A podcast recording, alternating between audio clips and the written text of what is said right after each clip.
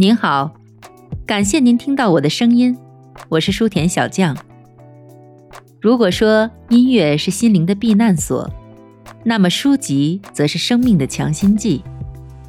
希望我的个人读书频道可以填充您无聊的碎片时间，也希望我的声音能时常陪伴你我在书香文墨之中，润泽生活的枯燥，丰满彼此的余生。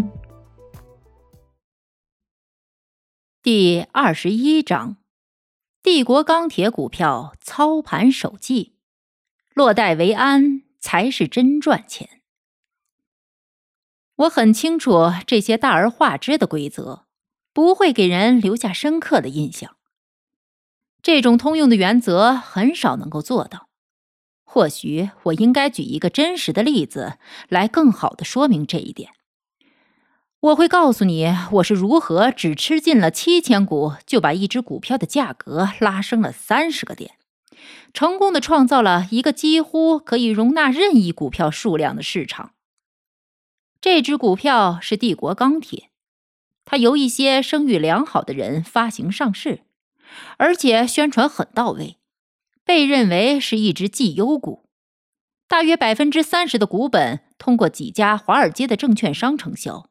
销售给一般公众，但是股票挂牌后交易惨淡，不时有人询问这只股票的情况。一两位负责承销的公司内线人士就会说，这家公司的盈利超过预期，而且前景十分令人鼓舞。这千真万确，事实上公司表现的确不错，却没有到令人兴奋的程度。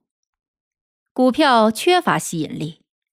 从投资者的角度看，价格的稳定性和派发股息的持续性还没有得到验证。这是一只不温不火的股票，从未发生过引人注目的大波动。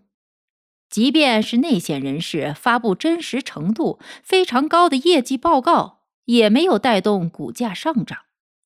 另一个方面，股价也没有下跌。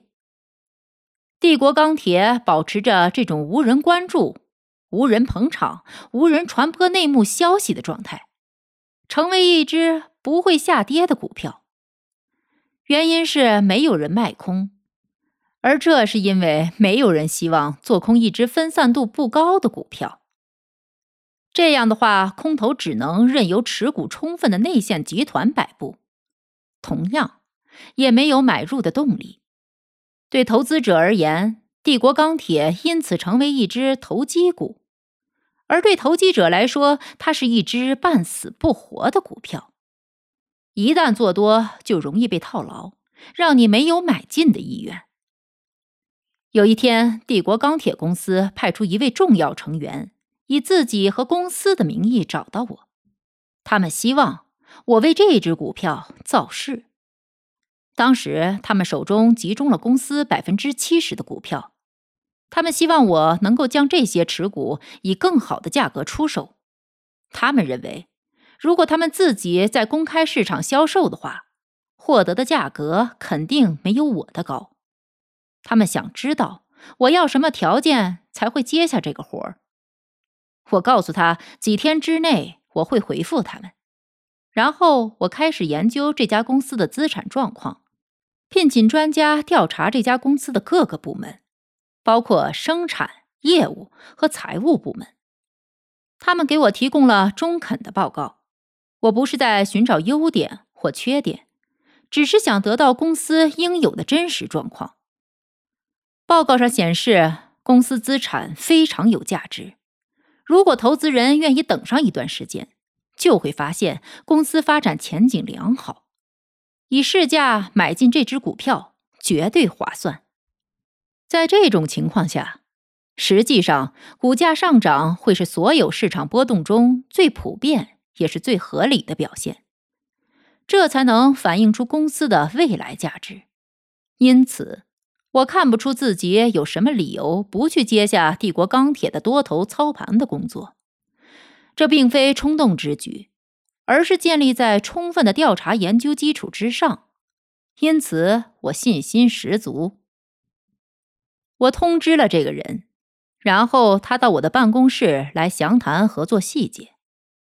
我告诉他自己的条件是，我提供服务不要求现金回报，而是取得十万股帝国钢铁的认购权，认购价格在七十美元到一百美元之间均可。这看起来是一笔很大的费用。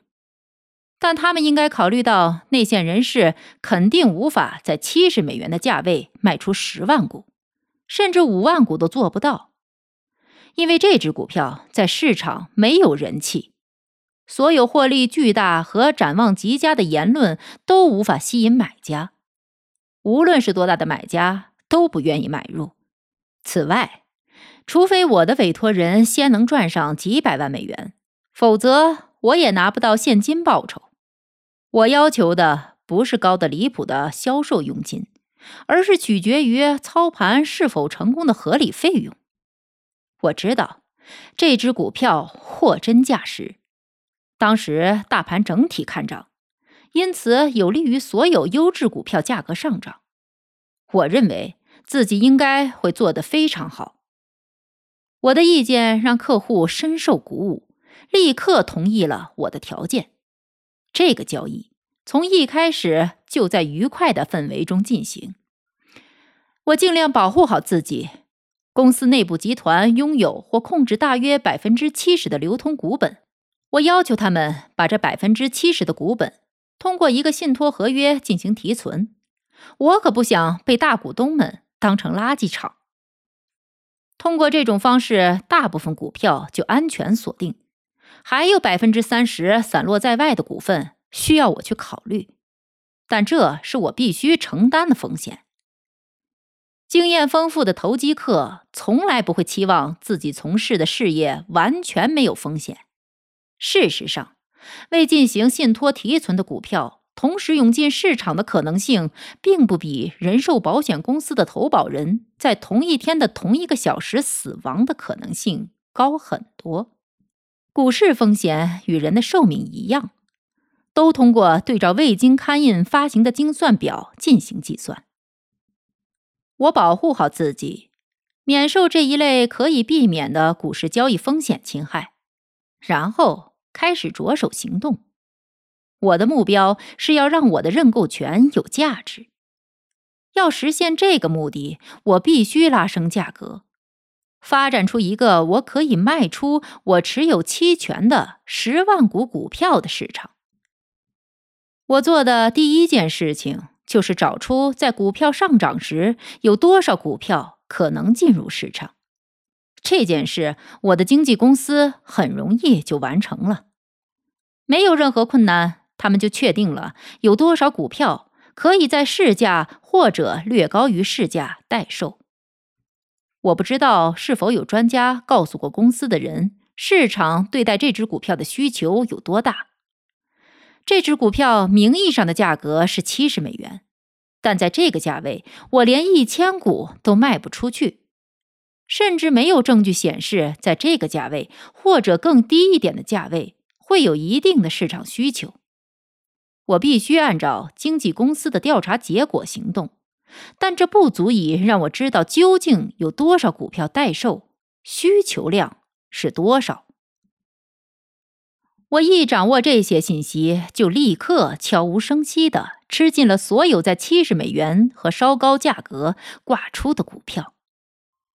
当我说“我的”时候，你会理解我指的是我的经纪公司。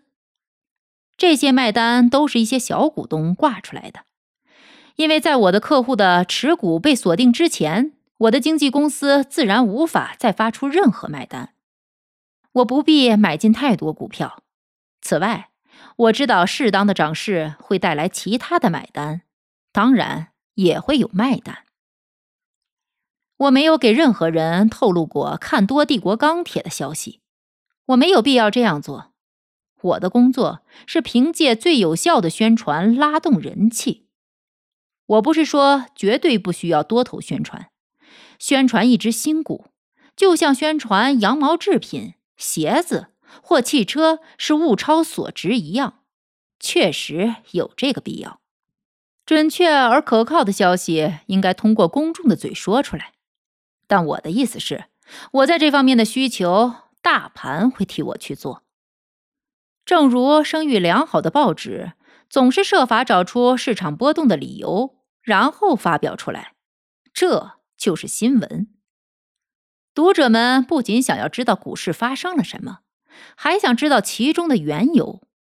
因此，操盘手不费吹灰之力，财经记者就会刊登出所有能够采访到的信息和传言，也会分析公司的盈余报告、经营状况和前景展望。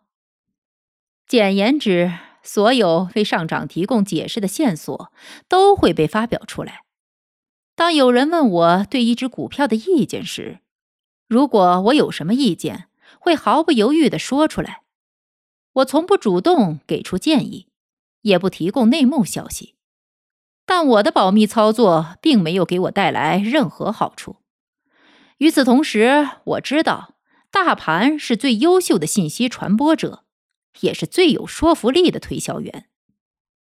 我以七十美元或略高的价格吃进了所有待售的股票，消除了市场压力，这自然让帝国钢铁的最小阻力方向清晰起来。那就是上涨。交易大厅观察敏锐的营业员，一看到这种情况，就会合理的推断出这只股票即将上涨。上涨幅度他们可能不知道，但这足以让他们开始买进。他们对帝国钢铁的需求，完全是这只股票显而易见的涨势造成的。盘势是最不会错的多头消息。我立刻满足他们的需求。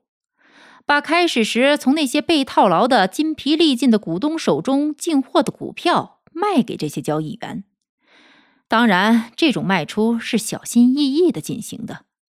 我对自己满足这种市场需求感到很满意。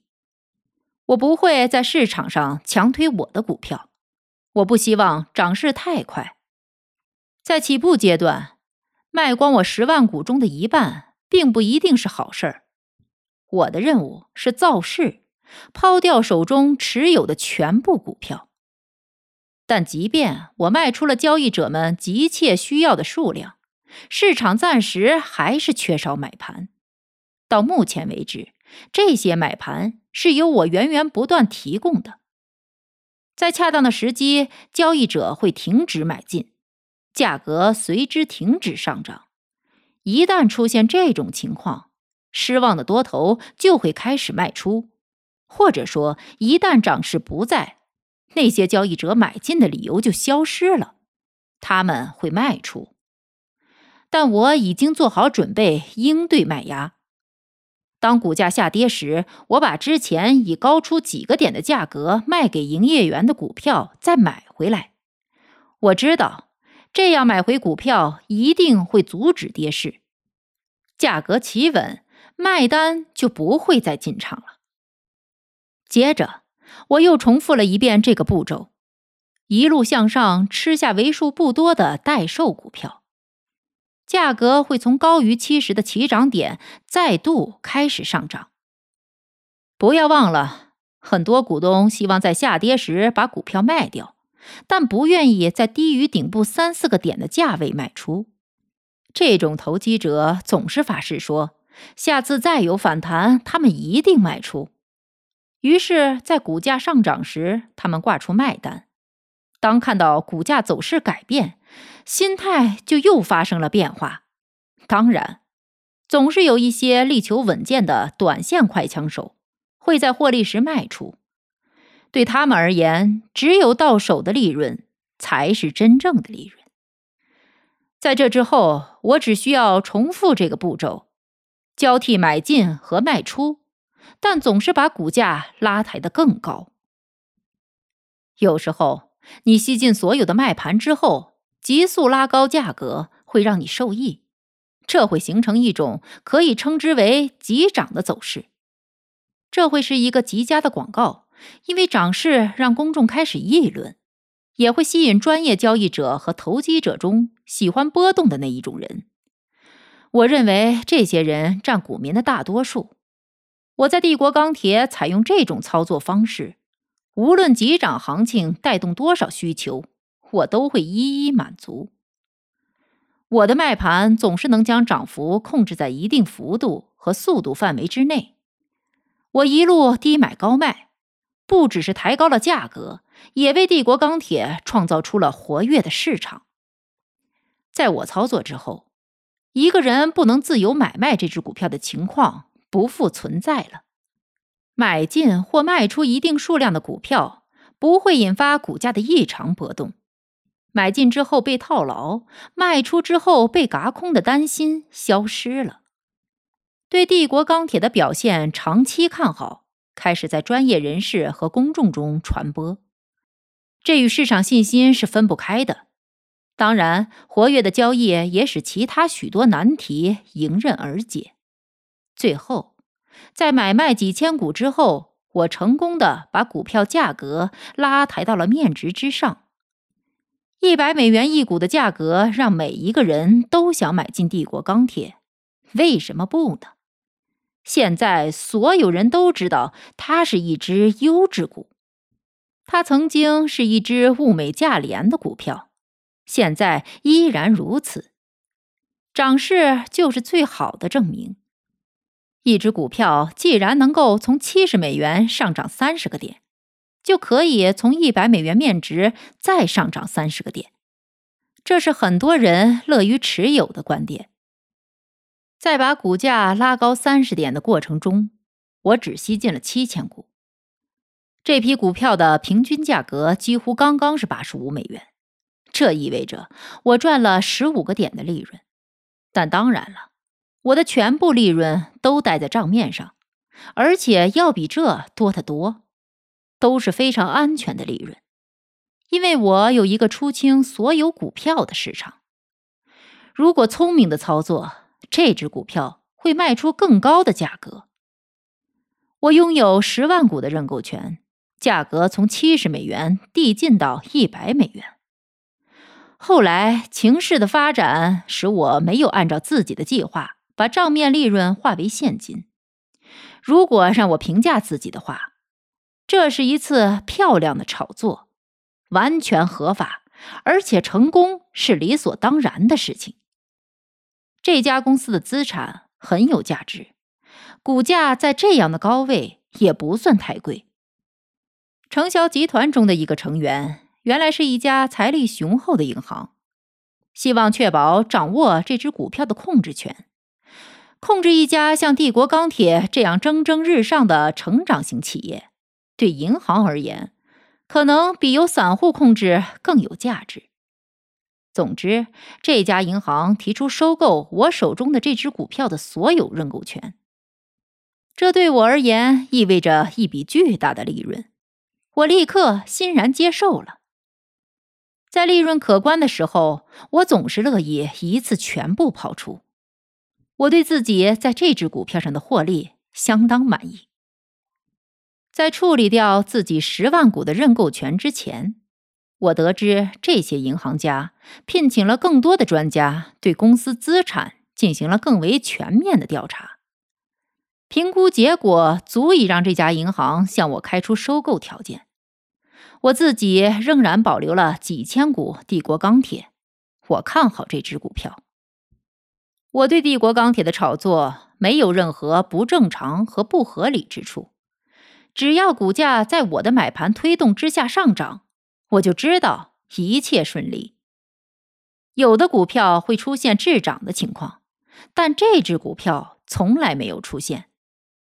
当你发现股价没有对你的买盘做出反应，不需要内幕消息，你也应该卖出了。如果一只股票有价值，而且大盘行情不错，你就可以在股价跌下来之后把它拉上来，即使下跌了二十点，也一样可以拉高。但在帝国钢铁这只股票上，我从来不需要这样做。我在炒作股票时，从来不会忘记基本的交易原则。或许你很好奇，我为什么总是重复这一点。或者为什么反复的说明，我从来不与行情争论，也不会因为大盘走势而发脾气。你会认为那些在自己的生意中赚到了几百万，而且经常在华尔街操作成功的人，一定会明白心平气和做交易的道理吧？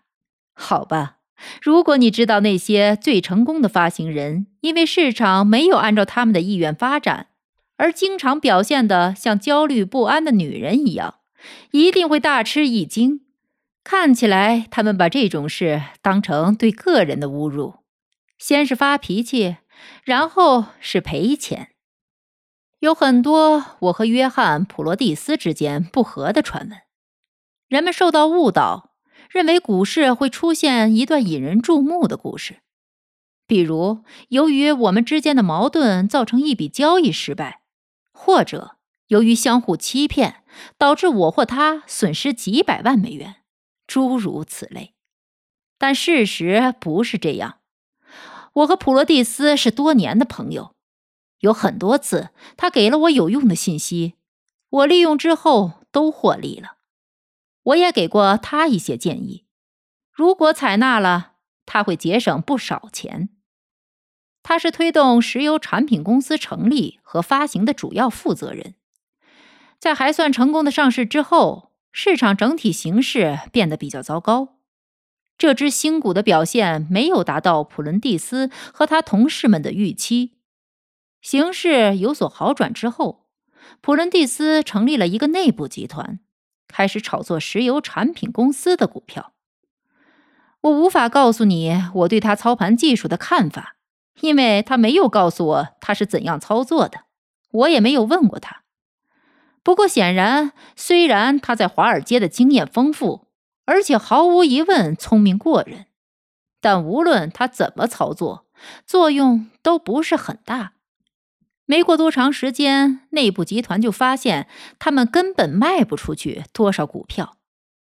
他一定试过所有他知道的方法，因为内部集团的经理只会在自己无法胜任时才找外人来代替自己。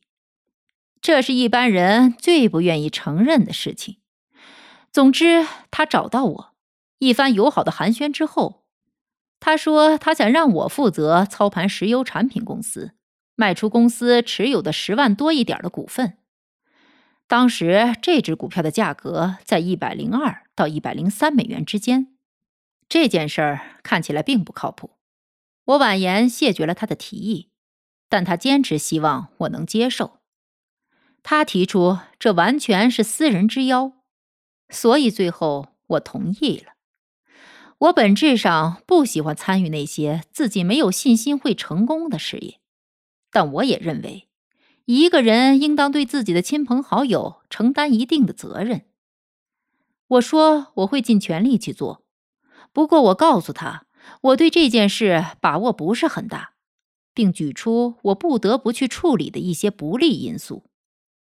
但普伦蒂斯说，他不会要求我保证为内部集团赚到几百万的利润。他确信，只要我接手，我会做出让每个明白道理的人都满意的结果。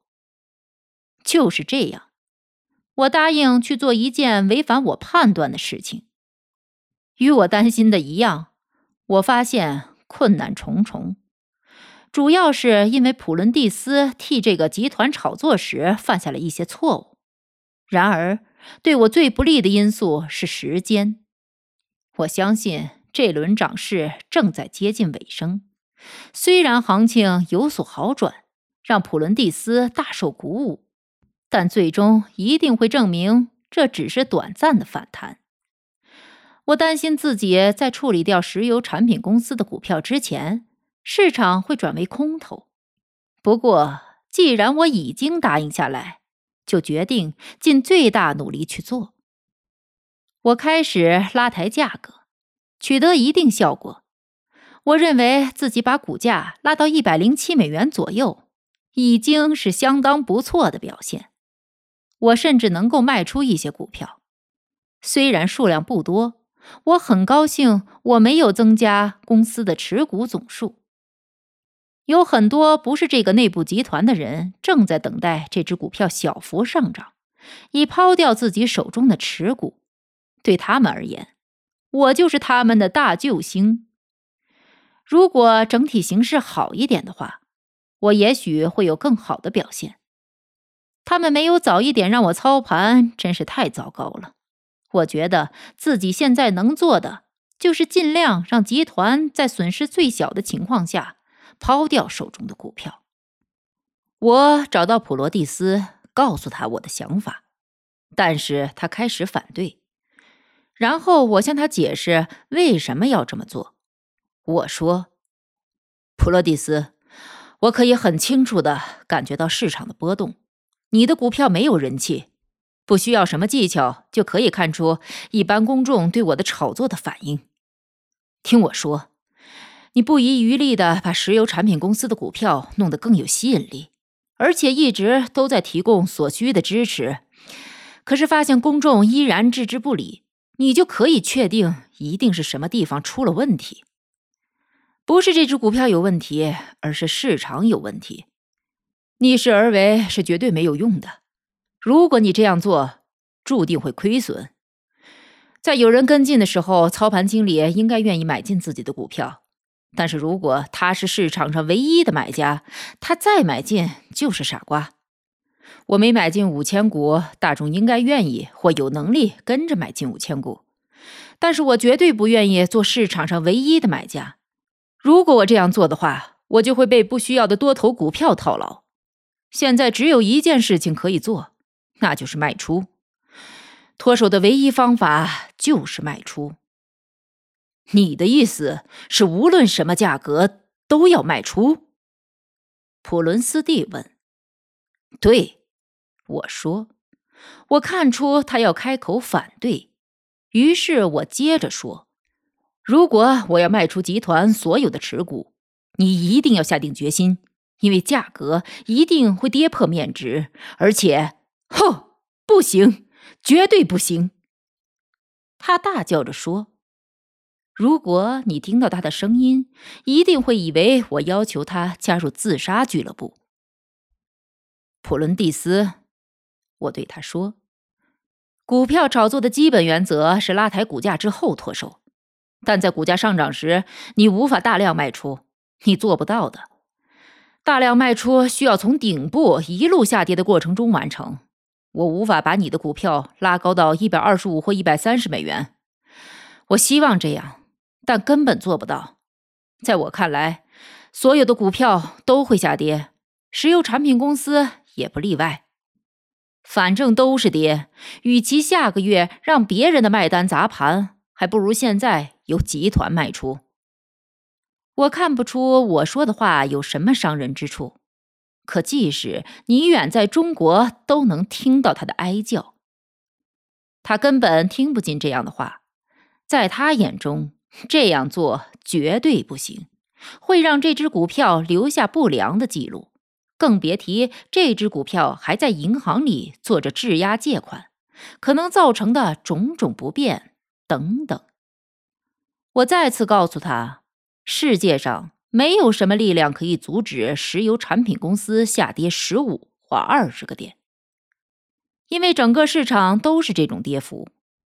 我劝他别指望他的股票能够在跌幅中成为令人羡慕的例外，那是非常荒谬的。但是我的话又成了耳旁风。他坚持让我支撑股价。普罗蒂斯是一个精明的生意人。是当年最成功的股票发行人之一，曾经在华尔街的交易中赚到过几百万美元。对于股票投机游戏的认识远超一般人，但他却在熊市的初期坚持要为一只股票托盘。当然，股票是他的，但无论如何，这都是一笔糟糕的买卖。总之，这件事情不合常理。于是我又和他争论了起来，但于事无补。他坚持要我发出支撑股价的买单。等到大盘走软，真正的跌势开始时，石油产品公司自然和其他的股票一起开始下跌。我不但没有卖出，反而根据普伦蒂斯的命令，为这个内线集团再买进股票。唯一的解释是，普伦蒂斯不相信熊市将至。而我自己相信牛市已经结束。我不但用石油产品公司做过测试，也用其他股票验证自己当初的猜测是正确的。我没有等到熊市宣布自己已安全到达，就已经开始做空了。我当然都没有放空过一股石油产品公司的股票，不过我放空了其他股票。正如我所预料的那样，石油产品公司最终他们还是卖掉了股票。但如果普伦蒂斯接受我的建议卖出股票，与那时的价格相比，价格低了不少。不可能有其他结果，但是普伦蒂斯仍然认为他是正确的。我知道，他说我之所以给他那个建议，原因在于我放空了其他股票，而大盘仍然在上涨。这样当然是向我暗示，如果不限价格的抛出集团持有的股票，就会引起石油产品公司股价大跌。而这会让我在其他股票上的空头获利，这全都是胡说八道。我看空后市，不是因为我放空股票，而是因为市场形势在按照我的预测方向发展。只有当我真正翻多为空时，才会放空股票。操作方向错误，让人赚不到钱。股票市场尤其如此。我出售这个集团股票的计划是建立在我二十年股市经验的基础之上，这是唯一可行的明智的选择。普伦蒂斯作为一名经验丰富的交易者，应该像我一样对当时的形势看得非常透彻，但一切为时已晚。普伦蒂斯和成千上万的外行人一样，产生了一种错觉。认为做手可以无所不能，实际上做不到。基恩最大的手笔是在一九零一年春天炒作美国钢铁公司普通股和特别股。他的成功不是因为他很精明和财力雄厚，也不是因为他有一群全美国最富有的人作为后盾。他成功的主要原因是大盘形势恰到好处。公众的心态也恰如其分。一个人违背经验教训和常识行动不是好事，但是华尔街的傻瓜不全都是外行人。我刚刚已经告诉过你了，普伦蒂斯对我心存不满，他觉得痛心，因为我没有照我的想法，而是听从了他的要求去操作。如果大量抛售股票的操作没有进行故意的虚假宣传，那么这种炒作就不存在任何神秘、狡诈或者欺骗之处。正确的炒作手法必须以正确的交易原则为基础。人们总是过分强调洗盘这类的老式手法，但我可以向你保证，纯粹的欺骗没有多大作用。股市炒作。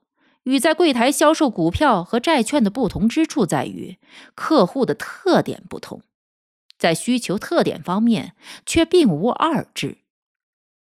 摩根公司出售债券给公众，实际上是卖给了投资者；一个作手把大笔股票抛给公众，实际上是卖给了投机者。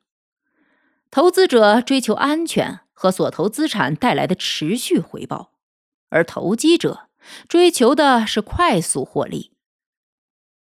一个操盘手必须在众多投机者中找到主要市场。这些投机者只要有合适的机会，可以为他们的资本带来巨大的收益，他们就会甘愿承担比普通交易更高的风险。我自己从来不相信盲目的赌博。我可能大手笔操作，也可能只买进一百股。但无论是哪种情形，我必须给自己足够的操作理由。我清楚记得自己是如何加入到炒作游戏之中的，也就是为其他人销售股票。每当回忆起这件事情，自己就会觉得非常愉快，因为这完美的展现了华尔街专业人士对股市操作的态度。炒作股票发生在我东山再起之后，也就是一九一五年交易伯利恒钢铁，开始逐步恢复自己的资金能力之后。我的交易稳定，运气也不错。我从来不会主动在报纸上曝光，也不会故意隐藏自己。与此同时，你知道，无论哪个操盘手表现活跃。华尔街专业人士们就会夸大他的成功和失败。当然，报纸听到这些传闻之后，就开始以讹传讹。按照段子手们的话，我破产过许多次，还是同样一拨人。按照他们的言论，我也赚过几百万美元。对于这些报道，我唯一的反应就是好奇，他们是如何产生，从哪儿出现。而且竟然传播的如此之快，我的经纪商朋友们不断的带给我同样的故事，每次都有一点变化，添加一些新素材，内容也更加详细。我这算抛砖引玉吧，目的是想告诉你们，我是如何开始为别人炒作股票的。报纸报道了我是如何如数还清欠下的几百万美元债务的。这让我获得了巨大的市场影响，报纸上大肆宣传我的大手笔交易和巨额利润，华尔街对我议论纷纷。一个做手炒作二十万股就能操纵市场的日子，已经一去不复返了。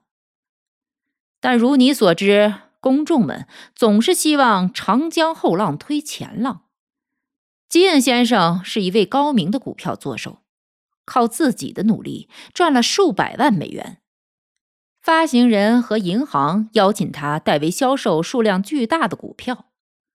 简言之，由于华尔街听说了他以前成功的交易故事，确实有人需要他为操盘手提供服务。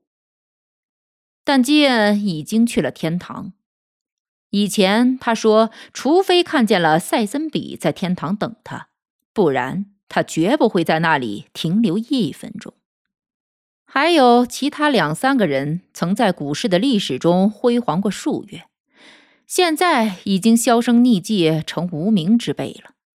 我指的是那些1901年来到华尔街的西部人，他们曾靠持有美国钢铁的股票赚了数百万美元。他们实际上是超级承销商，而不是像基恩那样的作手。但他们非常能干，非常富有，在推销他们和朋友控制的公司股票方面也非常成功。他们并不是像基恩或者弗劳尔州长那样伟大的作手，不过华尔街仍然有许多关于他们的传言。在专业人士和活跃的证券商当中，拥有一批追随者。在他们淡出人们的视线之后，至少在报纸上。很难看到与他们有关的消息了。你还记得一九一五年证券交易所恢复交易之后的大牛市吧？随着股市规模扩大，协约国向美国采购了数十亿元的物资，我们进入了繁荣时期。对于炒作者来说，任何人都不必费吹灰之力，就可以为战时经济繁荣创造出无限的市场。很多人凭借资本合约，甚至是合约承诺，就赚到了数百万美元。他们要么依靠友善的银行家相助，要么把自己的公司放在场外市场交易，最终成为成功的股票发行人。股票只要稍加宣传，公众就会蜂拥而至。当繁华落尽，其中的一些发行人发现自己需要股票销售方面的专家帮助他们。当公众被各种股票套牢，有些人还是在较高的价位被套时，想要抛掉从未进过市场的股票，并非易事。高潮退却之后，公众更愿意相信没有任何股票会再上涨了。这并不是说买家的市场辨别能力提高了，而是盲目买进的日子结束了。市场的心态发生了变化，即便是价格没有下跌，也会让人产生悲观情绪。只要市场转为空头，并且疲软持续一段时间，就足以产生委托专业人士操盘的需求。每一次股市繁荣，都会有一些公司成立起来，主要目的是迎合公众对于各种股票的需求。也有一些股票会发行，发行人之所以犯错误，是因为他们也是人。也不愿意看到繁荣消失。此外，如果潜在的利润足够大，冒险也是值得的。当视线被希望所遮掩，就永远看不到顶点。老百姓看到一只在十二或十四美元时无人问津的股票突然涨到三十美元，他们认为已经到顶了，结果又上涨到了五十美元。在他们看来，这绝对是上涨的终点了。但随后又一路从六十美元涨到了七十五美元，然后他们认定，这样一只几周之前价格还不超过十五美元的股票，不可能再有上涨的空间了。然而，又涨到了八十五美元。普通股民从来不考虑股票的价值，只考虑价格。而且他们的行动不是由市场大势控制，而是内心的恐惧在操控。于是他们采取了最容易的方法，不再认为涨势还有尽头。这就是那些外行人可以聪明的不在顶部买进却赚不到钱的原因。在股市繁荣时期，公众总是先赚到大钱，但都是账面利润。而且仅仅是停留在账面上而已。听众朋友们，本集播讲完毕，感谢您的收听，欢迎您关注书田小将的频道，我将持续为您更新，也希望大家能多多支持我，点赞收藏，您的支持也将成为我继续前进的动力。咱们下集再见。